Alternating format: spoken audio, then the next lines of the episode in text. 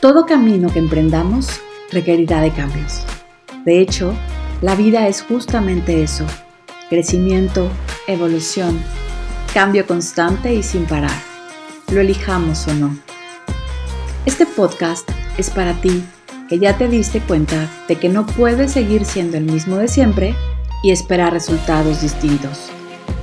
Aquí vamos a hablar de todo eso que nos mueve, de relaciones, trabajo, de familia y dinero, de nuestro propósito y de espiritualidad, y de cómo podemos hacer cambios conscientes eligiendo diferente. No se trata de convertirnos en lo que no somos, sino de revelar nuestra verdadera esencia. ¿Estás listo para una vida diferente? Mi nombre es Nancy Santos y te invito a que escuches mi podcast aquí todos los martes. Piensa elige y actúa diferente.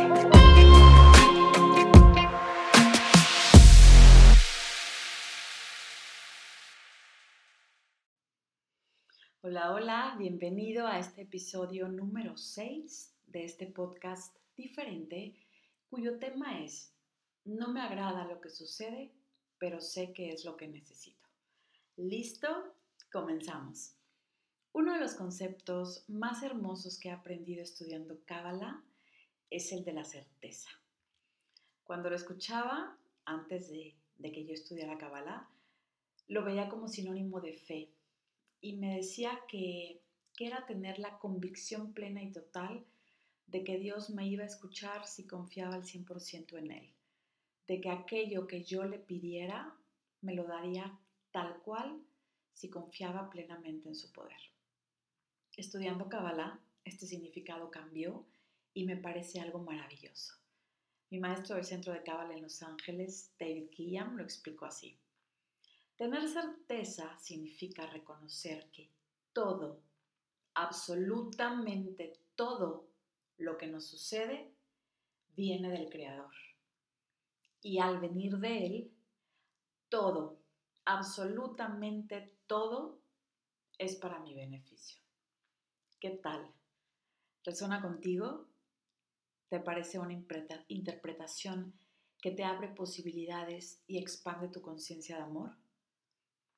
¿Cuántas veces le pedimos al Creador algo en concreto y estamos orando y rezando, rezando, pidiendo que nos lo dé tal cual se lo pedimos? Y si no nos lo da, creemos que se olvidó de nosotros, nos sentimos culpables y pensamos que algo tuvimos que haber hecho mal porque no nos escuchó además de que nos sentimos insuficientes, no merecedores de sus bendiciones, abandonados por Él, no amados, olvidados, indignos, bueno, un sinfín de cosas que por supuesto que no nos sirven. Y es aquí donde yo te digo, ¿qué tal si pudieras ver las cosas con esta certeza que menciona la Cábala? Con la creencia de que todo, absolutamente todo lo que te sucede, aun cuando no te guste, cuando no venga presentado con este empaque o apariencia linda y atractiva, es para tu bien. ¿Cambiaría en algo tu manera de sentir? ¿Cambiarían tus conversaciones internas? ¿Cómo te sentirías si vieras las cosas desde esta perspectiva? Analízalo. ¿Cómo te sientes cuando crees que Dios se olvidó de ti y que si no te dio eso que tú le pediste con tanta vehemencia y fe, fue porque no te lo mereces, porque eres un pecador terrible, porque has sido un mal cristiano, has sido mal hijo, has sido pésimo vecino, has sido pésimo hermano, has sido pésimo todo. ¿Cómo te hace sentir este pensamiento? Seguramente mal, desanimado, terrible, sin esperanzas, ¿verdad? Pero ¿quién serías sin ese pensamiento? ¿Quién sería si en lugar de pensar en que el Creador es castigador, que tú no eres merecedor, te dieras cuenta que eres un maravilloso hijo de Dios y que lo que Él te da siempre, siempre, siempre es para tu bien, porque hay algo que tu alma necesita aprender con esa lección de vida que te está mandando. ¿Te sentirías más poderoso? ¿Te sentirías feliz? ¿Te sentirías confiado, en paz, ¿Te sentirías amado? ¿Te sentirías digno, hijo de Dios? Por supuesto que sí. Y es que hay ocasiones en que la vida no nos da lo que le pedimos, pero no tiene que ver con una insuficiencia o desmerecimiento de nuestra parte, sino con el hecho de que hay otras cosas que necesitamos y que no somos capaces de ver. Pero el Creador sí lo sabe, sí lo ve, y por eso nos da lo que necesitamos, aunque no sea necesariamente lo que le hayamos pedido. La vida nos va a presentar ciertas circunstancias o situaciones que podrían parecernos difíciles, dolorosas, duras, complicadas, pero recuerda, es algo que tu alma necesita. Los cabalistas creen en la reencarnación. Cuando estudias cábala como yo, es un concepto con el que aprendes a familiarizarte y empiezas a ver desde una óptica totalmente distinta. Y bueno, hoy además tomaba mi clase de un curso de milagros y vimos conceptos como el de pecado, el ego, el karma, y me pareció muy, muy, muy interesante porque me hizo recordar cómo la religión católica echa mano de algunos de estos conceptos para infundirnos miedo, para sembrar terror, para manipularnos y para controlarnos. Y desde el punto de vista cabalístico, el pecado es simplemente un error. Es considerado como errar el tiro, no dar en el blanco. Y no tiene que ver con que seamos malas personas, sino con que nos equivocamos al tomar una decisión. Pero cambiando la conciencia de egoísmo por una conciencia de compartir, podemos corregir lo que hicimos mal. Pero bueno, el punto está en que este concepto de pecado en la religión católica nos lleva a creer en un Dios que es castigador, que a veces no nos da lo que queremos porque no nos lo merecemos, porque hemos sido malos hijos, cuando en realidad la esencia de Dios es, y grábatelo bien, bien, bien, es de amor infinito siempre, de amor ilimitado, puro e incondicional, hagamos lo que hagamos. Y si no nos da algo, es justamente porque nos ama tanto que no nos da lo que queremos, sino lo que necesitamos. Y bueno, volviendo al tema de la reencarnación, para poder tener claridad con el tema del día de hoy, te digo que muchas cosas de las que nos suceden quizás no las alcanzamos a comprender porque solo vemos parte de la película y no la película completa.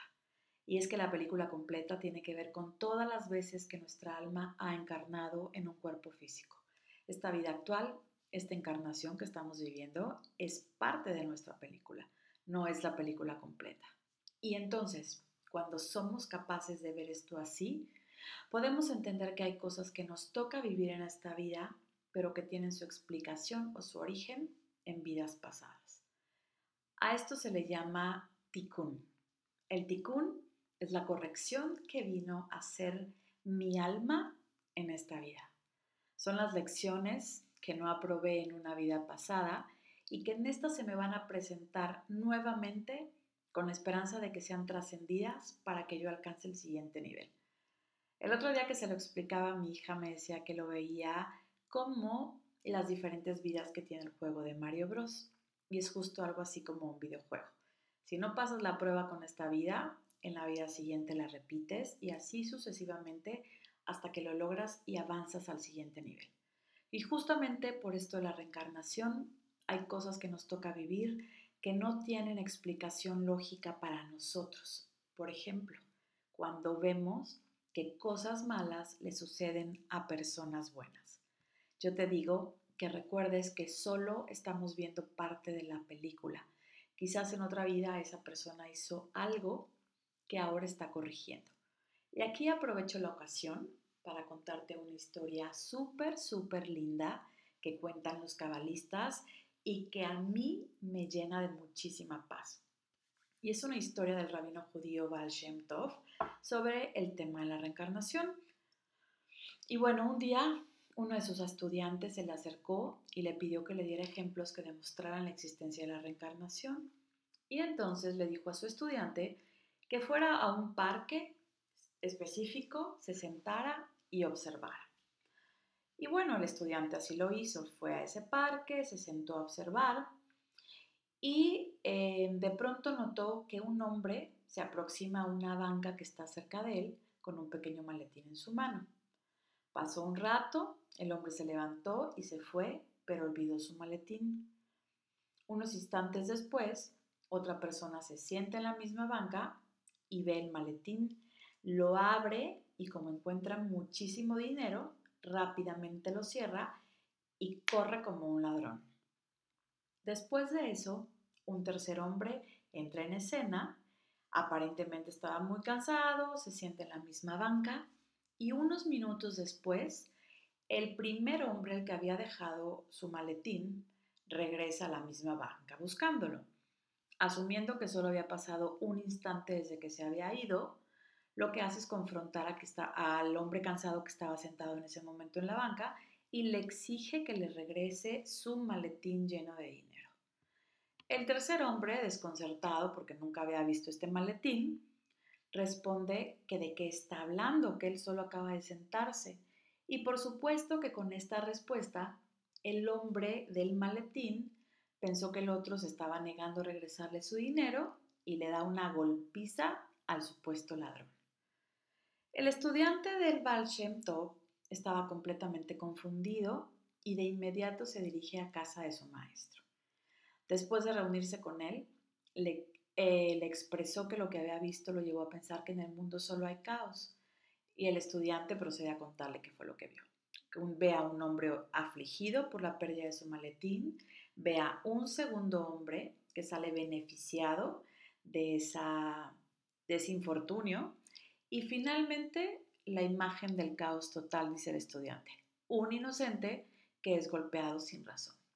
El maestro le responde que el estudiante no había entendido toda la implicación de la escena porque en realidad es el reflejo de un incidente entre los tres individuos en una vida pasada.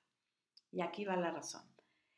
Resulta que el primer hombre, el que tenía el maletín, en una vida anterior le había robado dinero al segundo individuo y ahora, en esta vida, el segundo hombre había recuperado lo que el primero le había robado. El tercero, le dice el maestro, había sido el juez que no reconoció ni analizó los hechos del caso que debía revisar. Si hubiese sido un juez de mente y corazón puros, ningún falso juicio habría surgido bajo su jurisdicción. El Baal Shem Tov continuó explicando a su estudiante que las leyes y principios naturales de este universo rigen con exacta precisión. El plano caótico que parece prevalecer lleva a la gente a creer que no hay ninguna ley ni orden en el universo y que la justicia no existe, que el criminal muchas veces no es castigado y el inocente suele sufrir indebidamente. Sin embargo, si logramos comprender las doctrinas de la reencarnación, nos damos cuenta de por qué a veces nacen bebés con defectos y entendemos muchos de los sucesos aparentemente injustos. Por eso, por ese ticún o corrección que debemos hacer, la vida nos presenta situaciones que pueden no gustarnos, que nos hacen sentir muy incómodos o incluso que nos pueden llevar al sufrimiento. Pero si podemos entender que hay muchísimas cosas que tenemos que aprender a nivel del alma, a nivel de espiritual, cosas que tenemos que trascender, seremos capaces de ver que aun cuando lo que suceda no me agrade, es lo que necesito. Y para poder alcanzar ese nivel de conciencia, la práctica espiritual diaria es importante. No es un trabajo que se alcanza con un curso de una semana, con un curso de seis meses, un diplomado de dos años es algo que se vive todos y cada uno de nuestros días. Es sabiduría que se adquiere y se pone en práctica a cada momento del día. El camino no se recorre en un abrir y cerrar de ojos, toma su tiempo, pero los frutos de paz, amor, serenidad, certeza, fortaleza de espíritu y alegría que recoges, bien valen la pena. Si te interesa aprender más de estos y otros temas, te invito a que me sigas también en Instagram. Me encuentras como Nancy Santos Cortés. Qué lindo que estuviste aquí conmigo. Te invito a que me escuches el próximo martes y si tienes alguna sugerencia de tema que quisieras escuchar aquí en este podcast, mándame un DM por Instagram. Te mando un beso y hasta la próxima.